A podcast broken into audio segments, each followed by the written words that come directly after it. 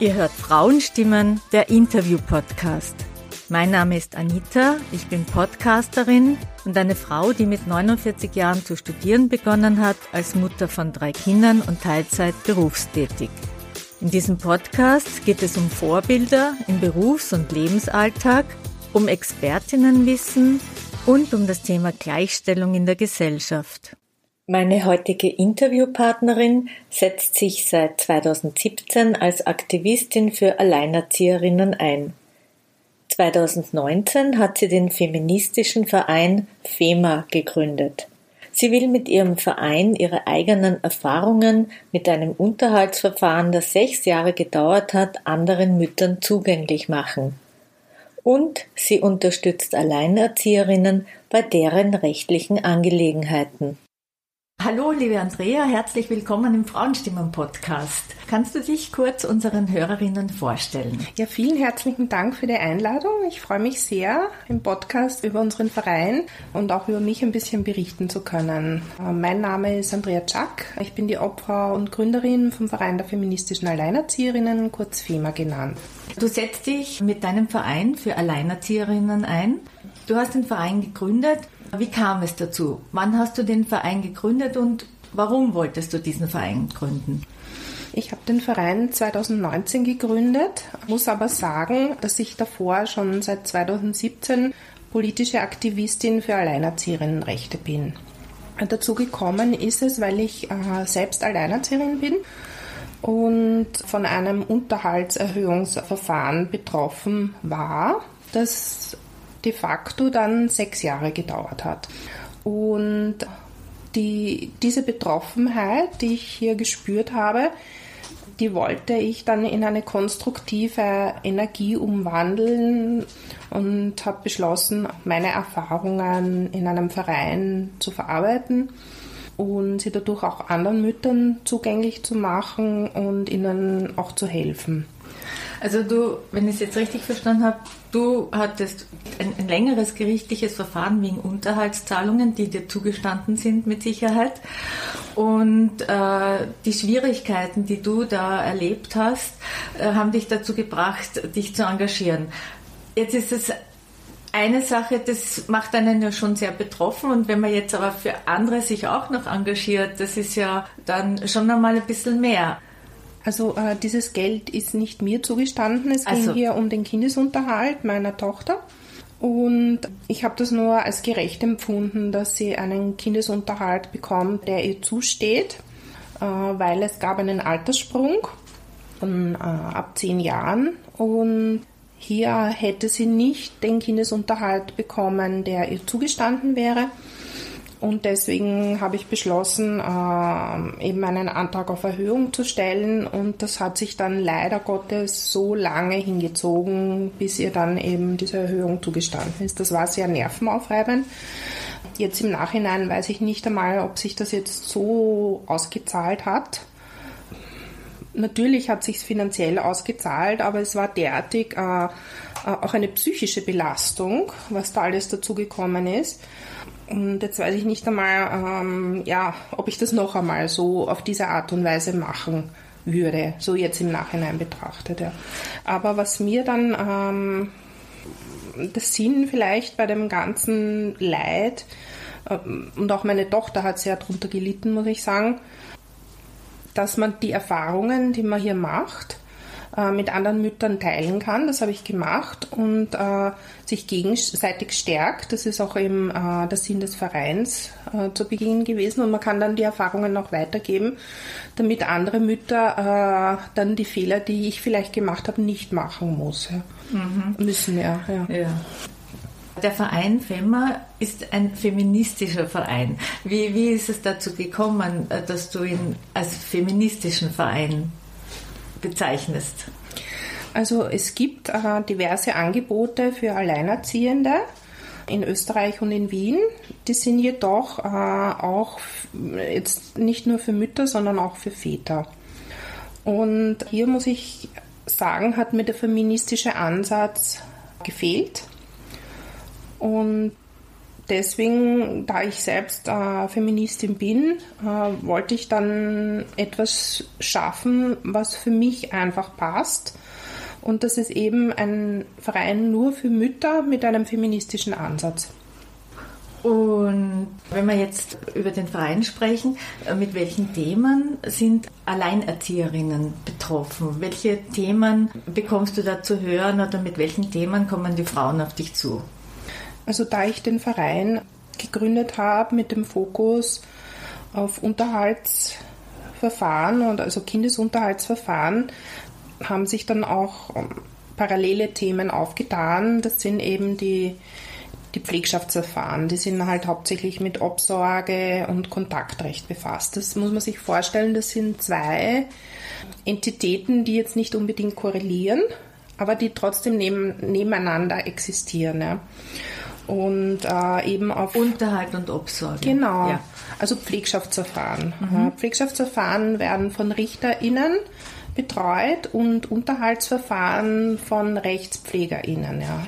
Also das wird nicht vermischt rechtlich. Ja. Das wird getrennt gehalten. Es wird auch von unterschiedlichen Stellen beim Familiengericht behandelt. Ja. Mhm. Trotzdem hat es aber oft miteinander zu tun. Ja. Dadurch kommen äh, Mütter zu uns, äh, die eben Problematiken in diesen zwei Feldern haben. Weil es gibt andere alleinerziehende Vereine, die sich mit anderen Schwerpunkten befassen, wie zum Beispiel Wohnen oder Wohnprojekte und die da äh, sehr viel Expertise haben. Äh, das ist nicht unser Schwerpunkt. Unser Schwerpunkt sind eben Gerichtsverfahren. Aber ähm, es ist zugleich auch eben eine politische Lobbyorganisation.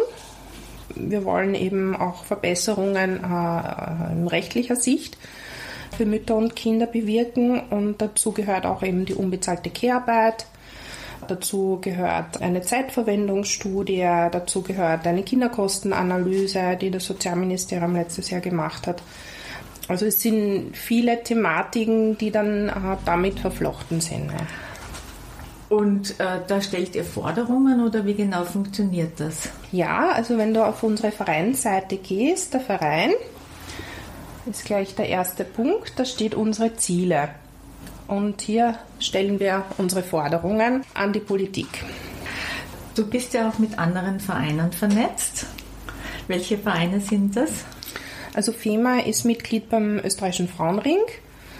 Da sind wir sehr gut vernetzt mit der Obfrau und mit dem Frauenring selbst. Frauenring ist die äh, größte Dachorganisation Österreichs für Frauenvereine. Mhm. Also man kann jetzt als als Person selbst nicht Mitglied werden, vielleicht außerordentliches Mitglied, da werden Vereine eben Mitglied beim Frauenring. Wir sind sehr gut vernetzt mit den autonomen österreichischen Frauenhäusern. Wir sind Mitglied beim Frauennetzwerk Medien.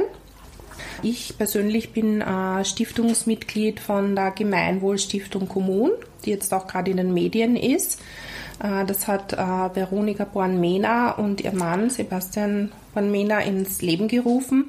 Und hier werden Familien und von meiner Seite halt besonders Alleinerzieherinnen mit ihren Kindern finanziell unterstützt. Da kann man eben Förderanträge auf eine finanzielle Unterstützung stellen. Mhm. Das ist gerade heute ein Standardartikel herausgekommen dazu.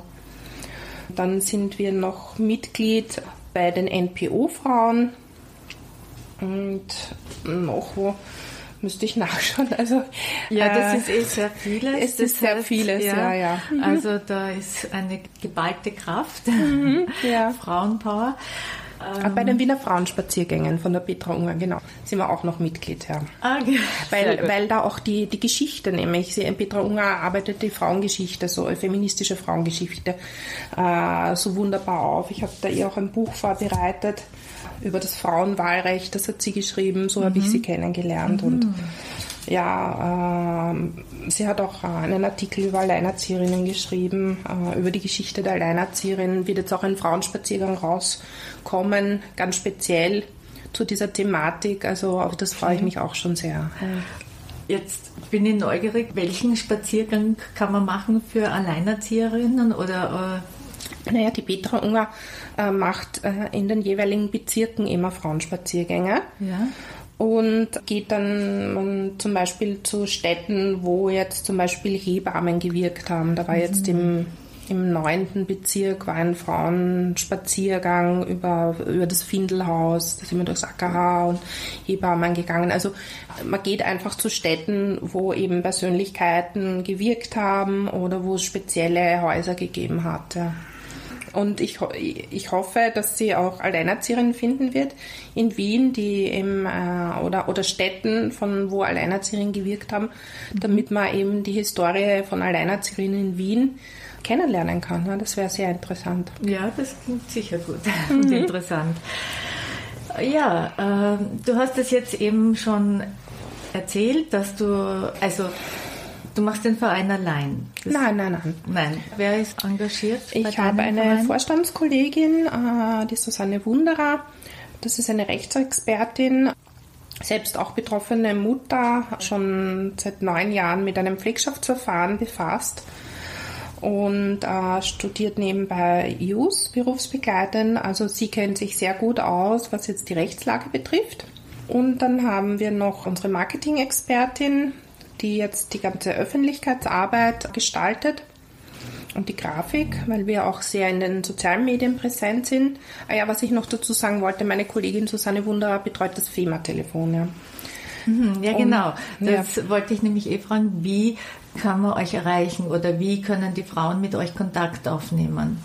Da gibt es ganz viele Möglichkeiten, eben über die Office-Adresse, per E-Mail über die sozialen Medien. Also wir sind in, auf Facebook, Instagram, Twitter und LinkedIn präsent, haben unsere Kanäle. Wir haben auch einen YouTube-Kanal. Wir haben unsere Website. Äh, da kann man sich informieren über die ganzen Veranstaltungen und bekommt auch alle möglichen rechtlichen Informationen. Und dann gibt es eben noch das FEMA-Telefon, das ist täglich drei Stunden erreichbar. Immer zur selben Zeit? Äh, das ist Montag, Mittwoch, Donnerstag, Freitag von 9 bis 12 Uhr und Fre Dienstag von 14 bis 17 Uhr. Mhm. Was ich noch zum Marketing sagen wollte, das betreut meine Kollegin Karina Schneider.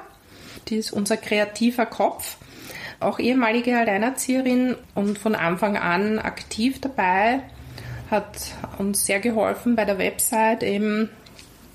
Und äh, dann haben wir auch noch viele ehrenamtliche Mitglieder, die auch noch äh, aktiv mitarbeiten, die auch teilweise ähm, sehr viel Expertise in ihren Feldern haben und die uns da auch sehr unterstützen. Ja. Ihr bietet ja auch Workshops an, habe ich gesehen. Genau. Was für Workshops sind da und wann ist da zum Beispiel der nächste? Also das sind lauter Webinare. Die Webinare finden über Zoom statt. Wenn man jetzt schaut, was die nächsten sind. Also wir bieten monatlich einen Workshop mit einer Juristin, einer Rechtsanwältin an und einen Workshop mit einer Psychotherapeutin. Und meistens habe ich dann noch die Idee, dass ich noch irgendeinen Workshop mache oder Webinar, weil es so viele interessante Themen gibt. Ja, im September, also da gibt es zum Beispiel am 15.09. gemeinsam mit einer Referentin vom Freien Wendepunkt einen Schwerpunkt zu Finanzen und Alleinerzieherinnen. Am 20. September gibt es ein Webinar mit der Rechtsan Familienrechtsanwältin Judith Kolb über das Hager Kindesrückführungsübereinkommen. Da gab es ja diesen Fall äh, mit der kleinen Diana, der fürchterlich war und, äh, und jetzt gab es auch einen in der Steiermark, wo das ähnlich war, was aber nicht so in den Medien war. Deswegen wollen wir uns dieser Thematik annehmen, die zum Glück nicht so oft vorkommt. Das heißt, die äh, Kinder werden den Vätern übergeben ja. und genau, werden rückgeführt. In ein anderes Land. Ja, ja, das ist eine Tragödie. Also das war fürchterlich. Und am 26.09. haben wir ein Webinar, das nennt sich Um den Unterhalt kämpfen. Das ist mit einem Coach, äh, da wird man ähm, psychisch unterstützt und empowert, wie man sich einer Unterhaltsforderung eben am besten, wie man damit äh, psychisch am besten umgeht, weil das ja auch sehr belastend ist, wenn man so mhm. etwas macht. Das ist an sich für erwachsene Kinder gedacht, können natürlich auch äh, Mütter teilnehmen, die das jetzt für ihre Kinder ein, einfordern, den Unterhalt. Ja. Und äh, am 28. September gibt es ein besonderes Schmankerl, das ist der Safe Abortion Day. Da machen wir eine Online-Diskussion mit äh, Mary Disowski, Eva Maria Holzleitner und der Schriftstellerin Gertrud Klemm zu der Thematik an diesem Tag. Der Titel wird sein Die Wiederherstellung der natürlichen Ordnung, Agenda Europes reaktionärer Traum.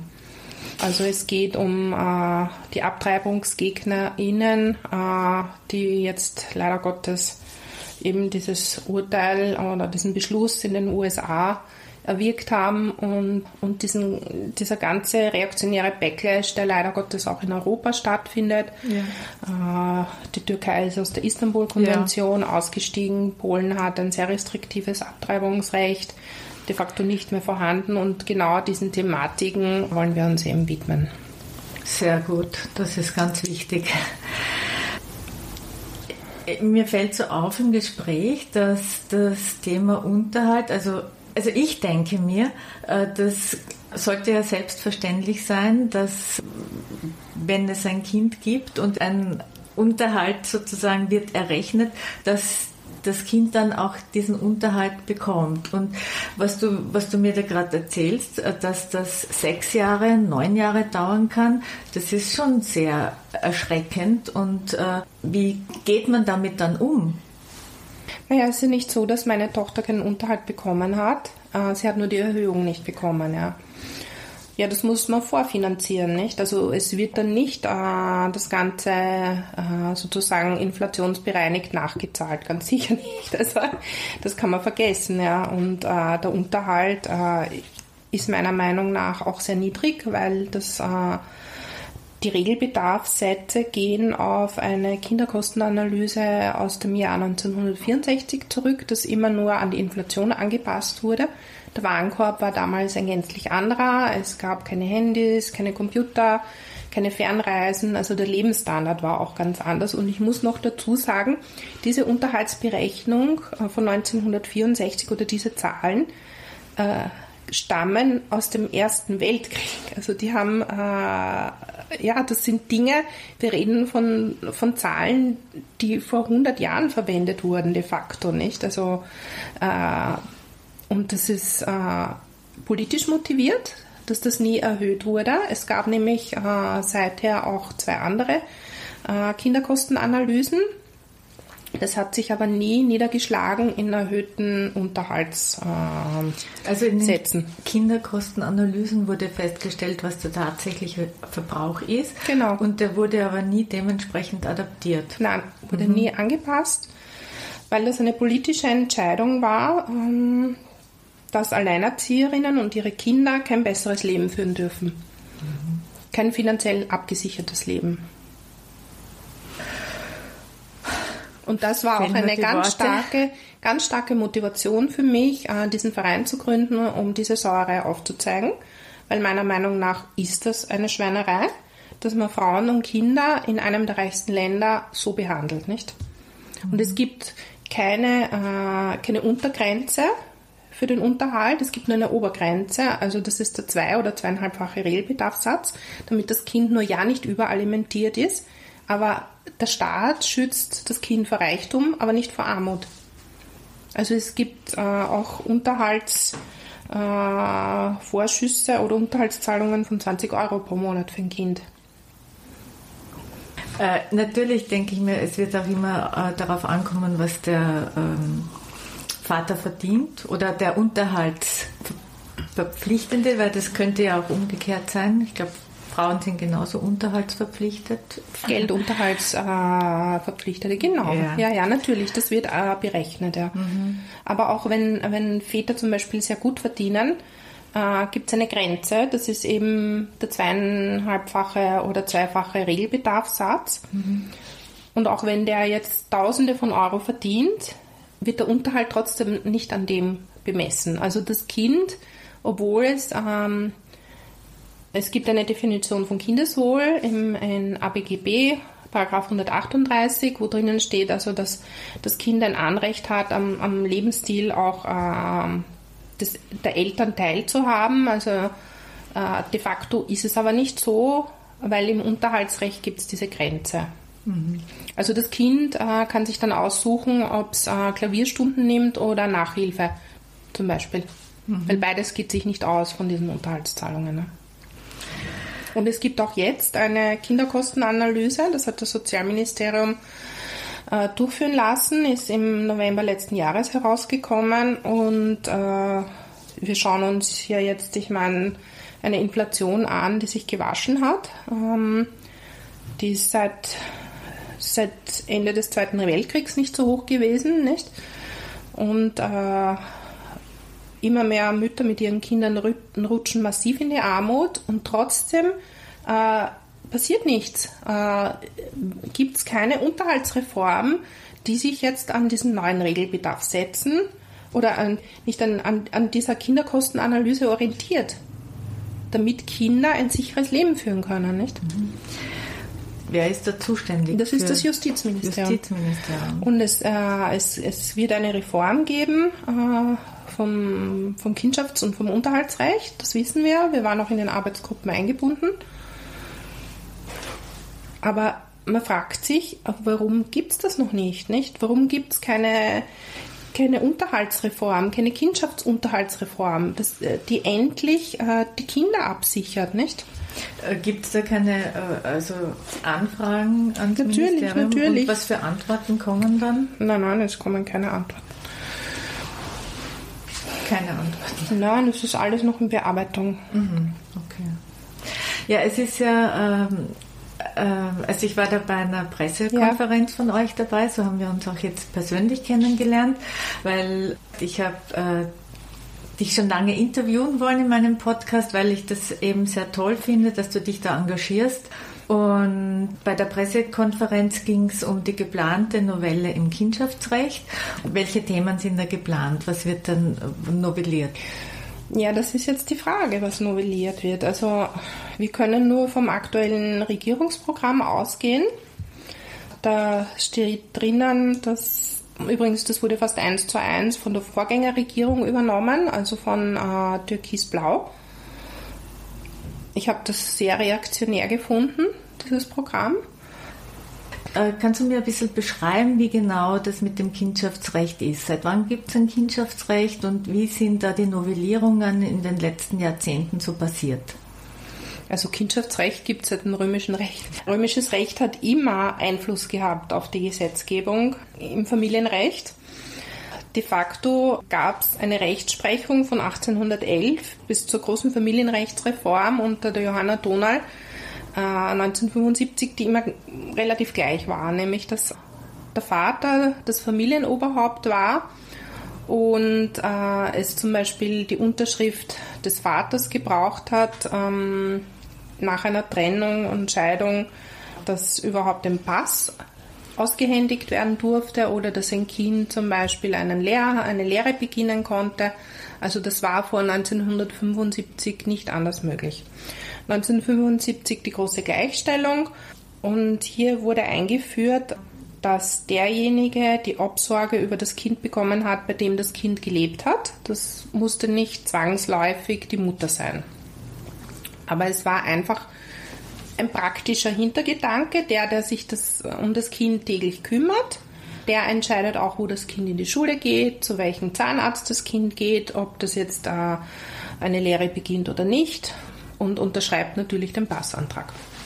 Und da gab es jetzt eben immer wieder Novellen. Äh, die letzte war 2013 und jetzt ist wieder eine geplant. Kannst du uns äh, ein bisschen sagen, was in, diesen, in dieser Novelle jetzt geplant ist in der kommenden?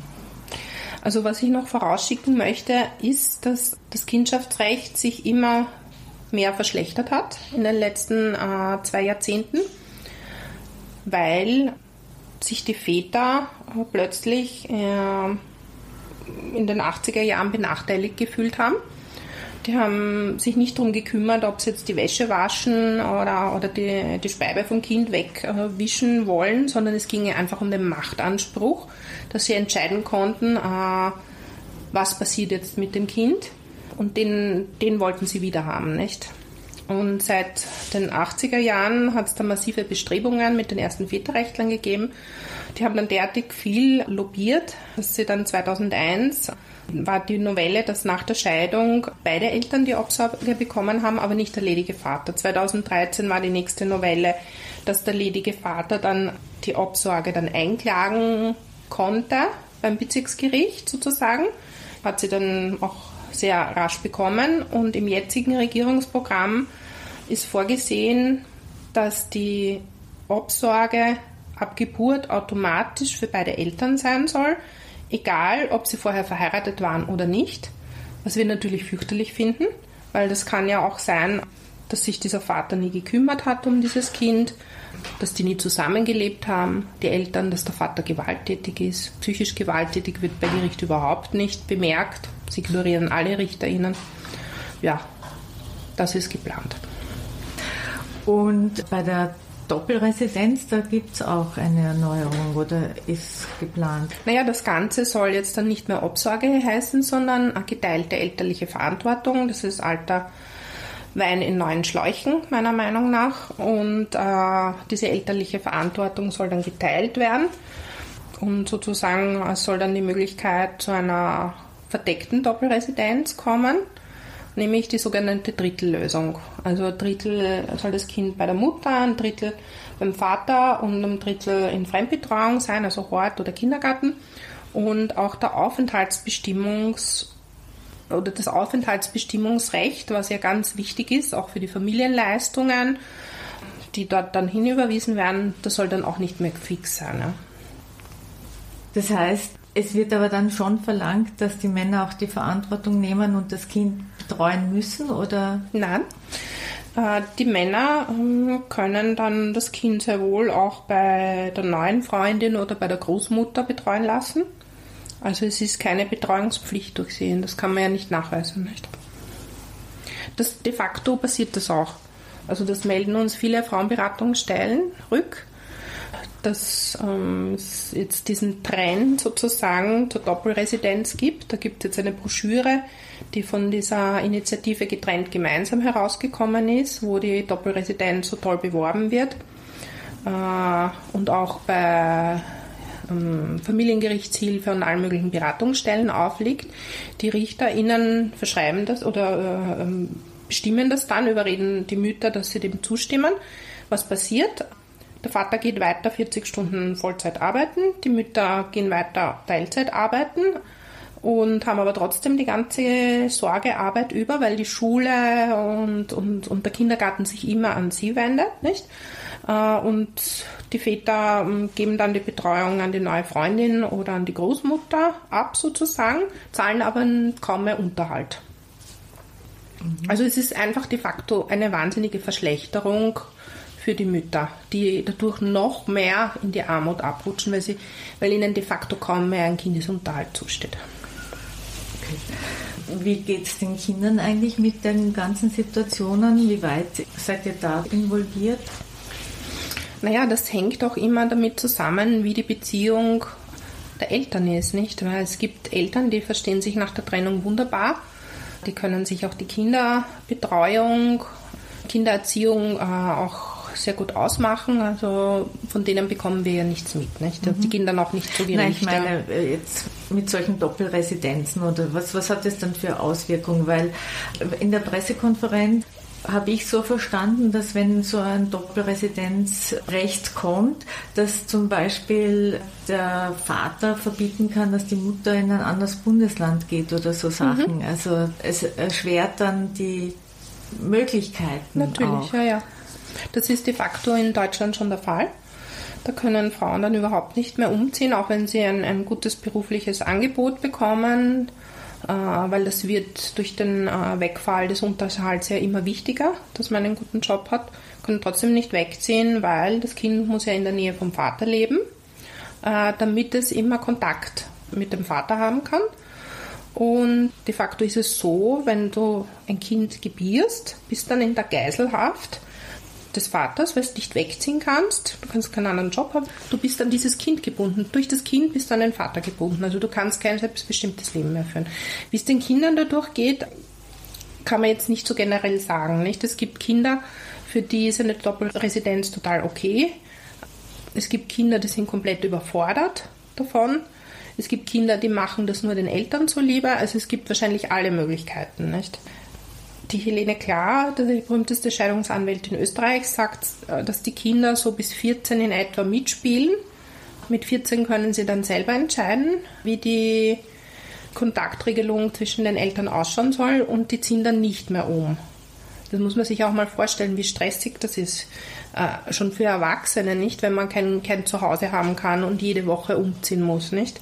Seine Sachen backen und auch nichts mhm. vergessen und vorausdenken, na, was brauche ich dann am Montag dort? Also das ist ja sehr, sehr organisationsaufwendig, nicht? Und Kinder sind in ihrer Entwicklung oft noch nicht so weit, dass sie so weit vordenken können, nicht?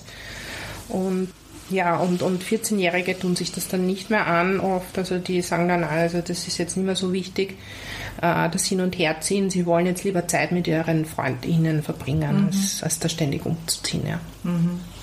Was ja auch gut ist, wenn die sozusagen nach ihren Bedürfnissen entscheiden können. Na, absolut, weil es geht ja eigentlich ums die, Kind, genau, nicht? Um Bei dem Ganzen sollte ja das Kindeswohl im Vordergrund stehen. Ja. Das Kindeswohl ist aber nur ein Feigenblatt weil es geht darum, unsere Erfahrung danach, was die, was die Väter wollen. Und die Gerichte äh, kommen dem nach, nicht? Es gibt ja auch eine Petition, ja. die ihr gestartet habt. Um was geht es da genau? Kannst du uns das kurz schildern? Also die Petition ist an die Justizministerin Frau Doktorin Alma Zadic gerichtet. Wir haben unsere Forderungen darin aufgelistet was jetzt die nächste Novelle betrifft, die eben im Raum steht. Und da wünschen wir uns eben keine automatische gemeinsame Absorge, also diese nicht, wir wollen keine, einfach keine geteilte elterliche Verantwortung. Das muss immer fallbezogen entschieden werden und es soll auf keinen Fall die Absorge gegen äh, den Willen eines Elternteils ausgesprochen werden. Man muss da genau hinhören, weil oft ist es nicht diese Hochstrittigkeit, die äh, oft zitiert wird, sondern es ist einfach massive Gewalteinwirkung. Und äh, das muss jetzt nicht einmal körperliche Gewalt sein, das ist auch oft psychische Gewalt. Die wird eben von RichterInnen nicht erkannt und da fordern wir eben, dass RichterInnen äh, verpflichtende Gewaltschutzfortbildungen bekommen, also auch schon RichterInnen, die die jetzt äh, Richterinnen sind und auch in der, in der Ausbildung soll das verpflichtend sein, weil das Familienrecht wird bei den Juristen ja nur ganz peripher gestreift. Ja. Da, da wird überhaupt nicht eingegangen äh, drauf, was da für Problematik geben, geben kann, nicht? Ja, und, und, und ja, genau, was ich noch dazu sagen wollte, wir möchten auch, dass sich RichterInnen, die in einem so sensiblen Bereich arbeiten, sich auch mehr mit Psychologie auseinandersetzen, mit der Bindungstheorie, weil den Muttern, Müttern wird immer vorgeworfen, dass sie bindungsintolerant sind. Das ist sozusagen die, das Totschlagargument, wenn sie Bedenken haben, dass ein Vater gewalttätig sein kann. Es gibt auch wunderbare Väter, ja, großartige Väter, aber von denen reden wir nicht. Wir reden von den Problemfällen in unserem Verein. Und da müssen äh, Richterinnen mehr sensibilisiert werden, das zu erkennen. Ja. Und, und Kinder dürfen dem auch nicht ausgesetzt werden. Und man muss auch auf die Bindungstheorie ähm, schauen, weil Bindung ist für Kinder lebensnotwendig. Die Bindung zwischen Mutter und Kind ermöglicht dem Kind erst zu überleben und, ein, äh, und ein, eine, eine einzige Bindungsperson ist für das Überleben eines Kindes wirklich wichtig, um auch später gesunde Bindungen aufbauen zu können. Ja. Und das äh, darf man einfach nicht ignorieren und den Müttern nicht ständig diese Bindungsintoleranz vorwerfen. Das ist fürchterlich, ja. Ja, also auf jeden Fall ist es euch wichtig, dass das umgesetzt wird und dazu kann man diese Petition unterschreiben. Ja. Ich werde das in den Shownotes auch bekannt geben, den Link zur Petition. Dankeschön. Irgendwie würde ich nur gern zum Abschluss eine Frage oder eine irgendwas, weil das ist jetzt irgendwie jetzt äh, drückend. Das Familienrecht ist sehr drückend, ja. leider Gottes. Ja. Das ist kein lustiges Recht. Das ist ein Herrschaftsinstrument über Frauen und Kinder. So mhm. wird es in Österreich derzeit angewandt. Und das war ja auch die Intention meines Vereins, ja. das aufzuzeigen, Weil de facto sagt das niemand. Kein alleinerziehender Verein sagt das oder prangert das an. Und Druck auf die Politik auszuüben, dass sich das ändert. Es ist das letzte, es, sagen wir so, es ist einer der letzten Bereiche, wo noch patriarchales Recht gesprochen wird.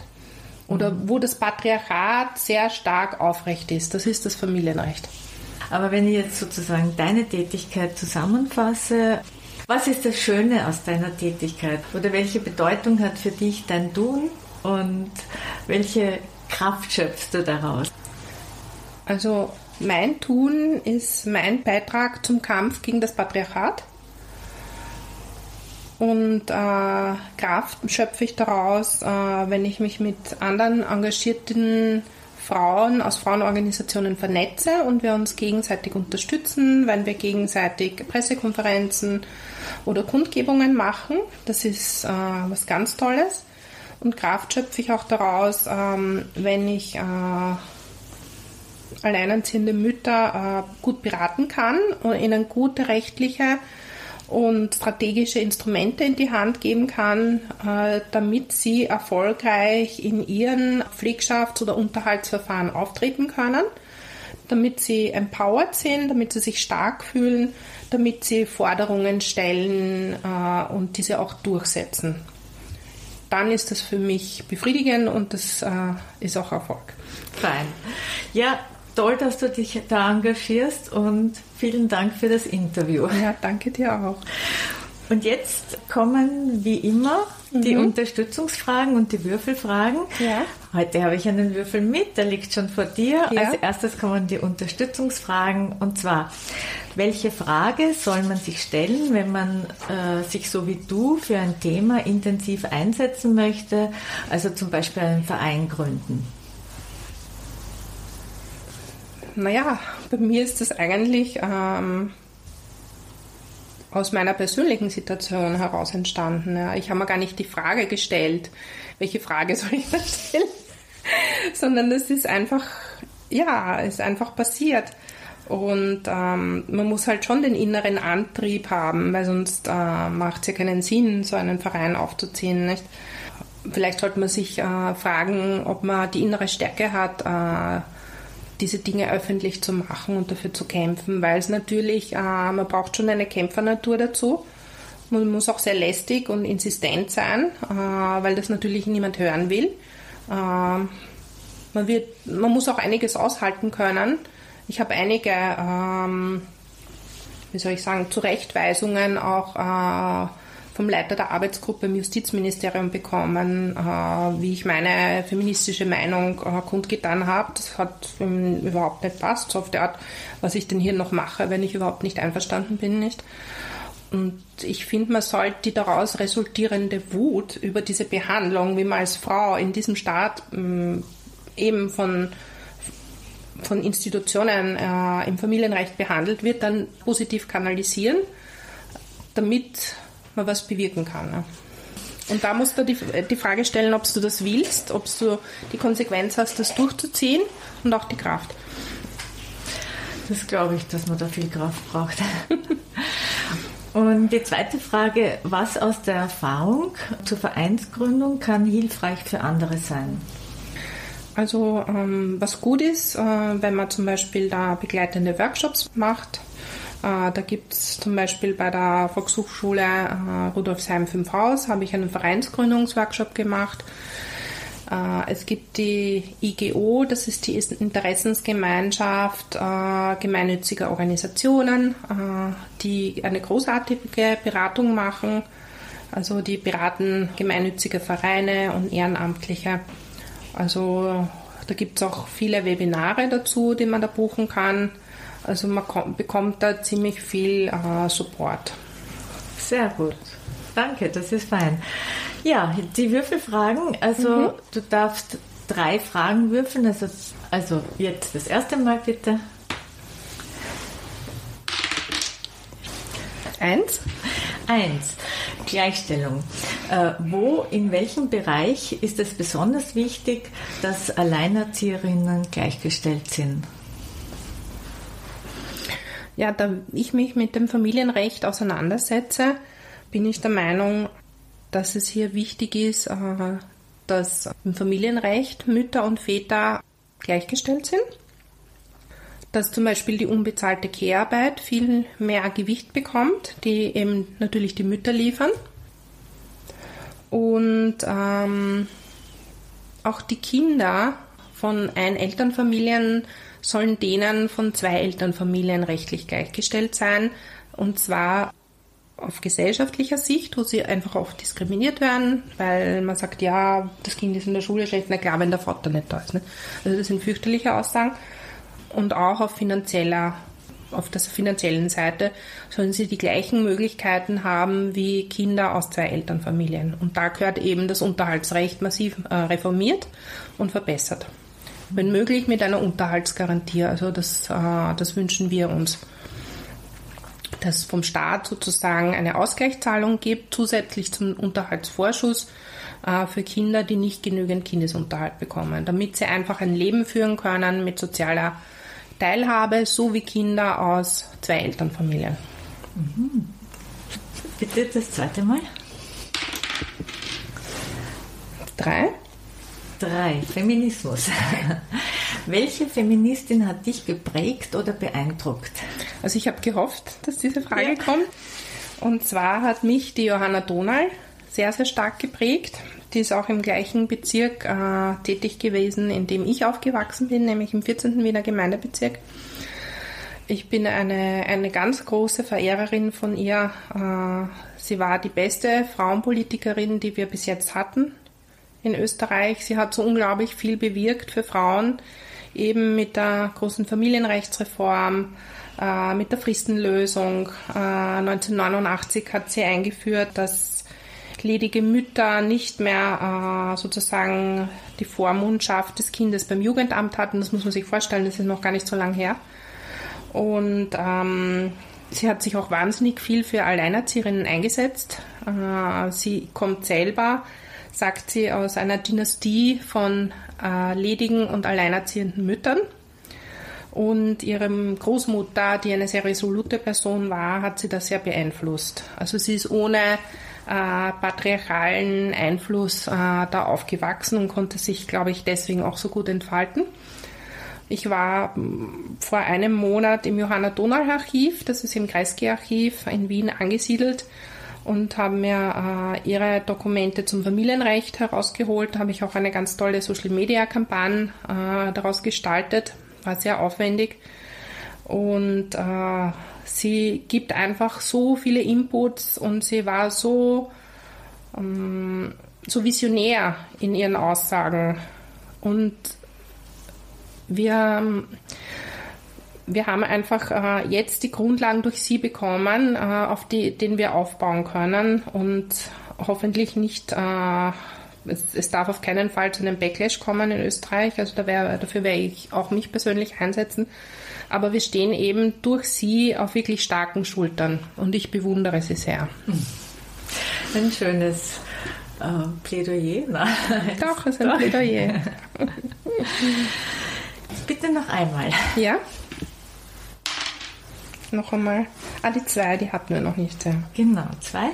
Politik.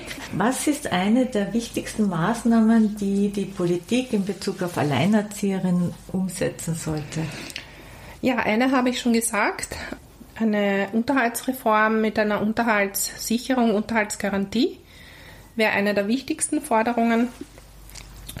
Äh, und was äh, die Pflegschaftsverfahren betrifft, äh, sollten die auf jeden Fall viel feministischer werden, denn jetzt sind sie massiv väterrechtlich äh, beeinflusst.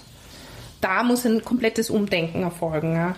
Von den Expertinnen, von der Familiengerichtshilfe, äh, von den Gerichten, äh, von den ganzen äh, Organisationen, die rundherum sind.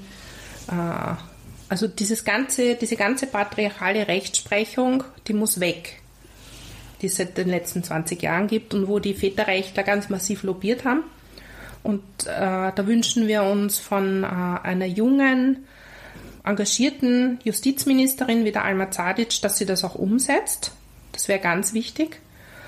Und nicht den Väterrechtlern in die Hände spielt mit einer Unterhalt oder mit einer Pflegschaftsrechtsreform, ähm, die in die falsche Richtung geht. Deswegen eben auch die Petition und ich fordere alle äh, ZuhörerInnen auf äh, und würde mich sehr freuen, wenn Sie sie unterschreiben würden. Sehr gut. Bestes Schlusswort. herzlichen Dank. Ja, herzlichen Dank an dich. Ihr habt bei der heutigen Folge sicherlich bemerkt, dass ich stellenweise ziemlich betroffen war. Das Thema hat mich sehr berührt, da ich selber Mutter von drei Kindern bin. Hut ab vor Andrea, dass sie den Verein gegründet hat und sich so für Alleinerzieherinnen einsetzt. Das war Frauenstimmen, der Interview-Podcast mit Anita, wo ihr spannende und interessante Frauen kennenlernt und Denkanstöße zum Thema Gleichstellung bekommt. Hat euch das Thema gefallen? Dann erzählt doch anderen davon. Ich freue mich auch, wenn ihr die Folge auf Facebook oder Instagram teilt oder anderen vom Frauenstimmen Podcast erzählt. Danke euch fürs Zuhören. Bis zum nächsten Mal.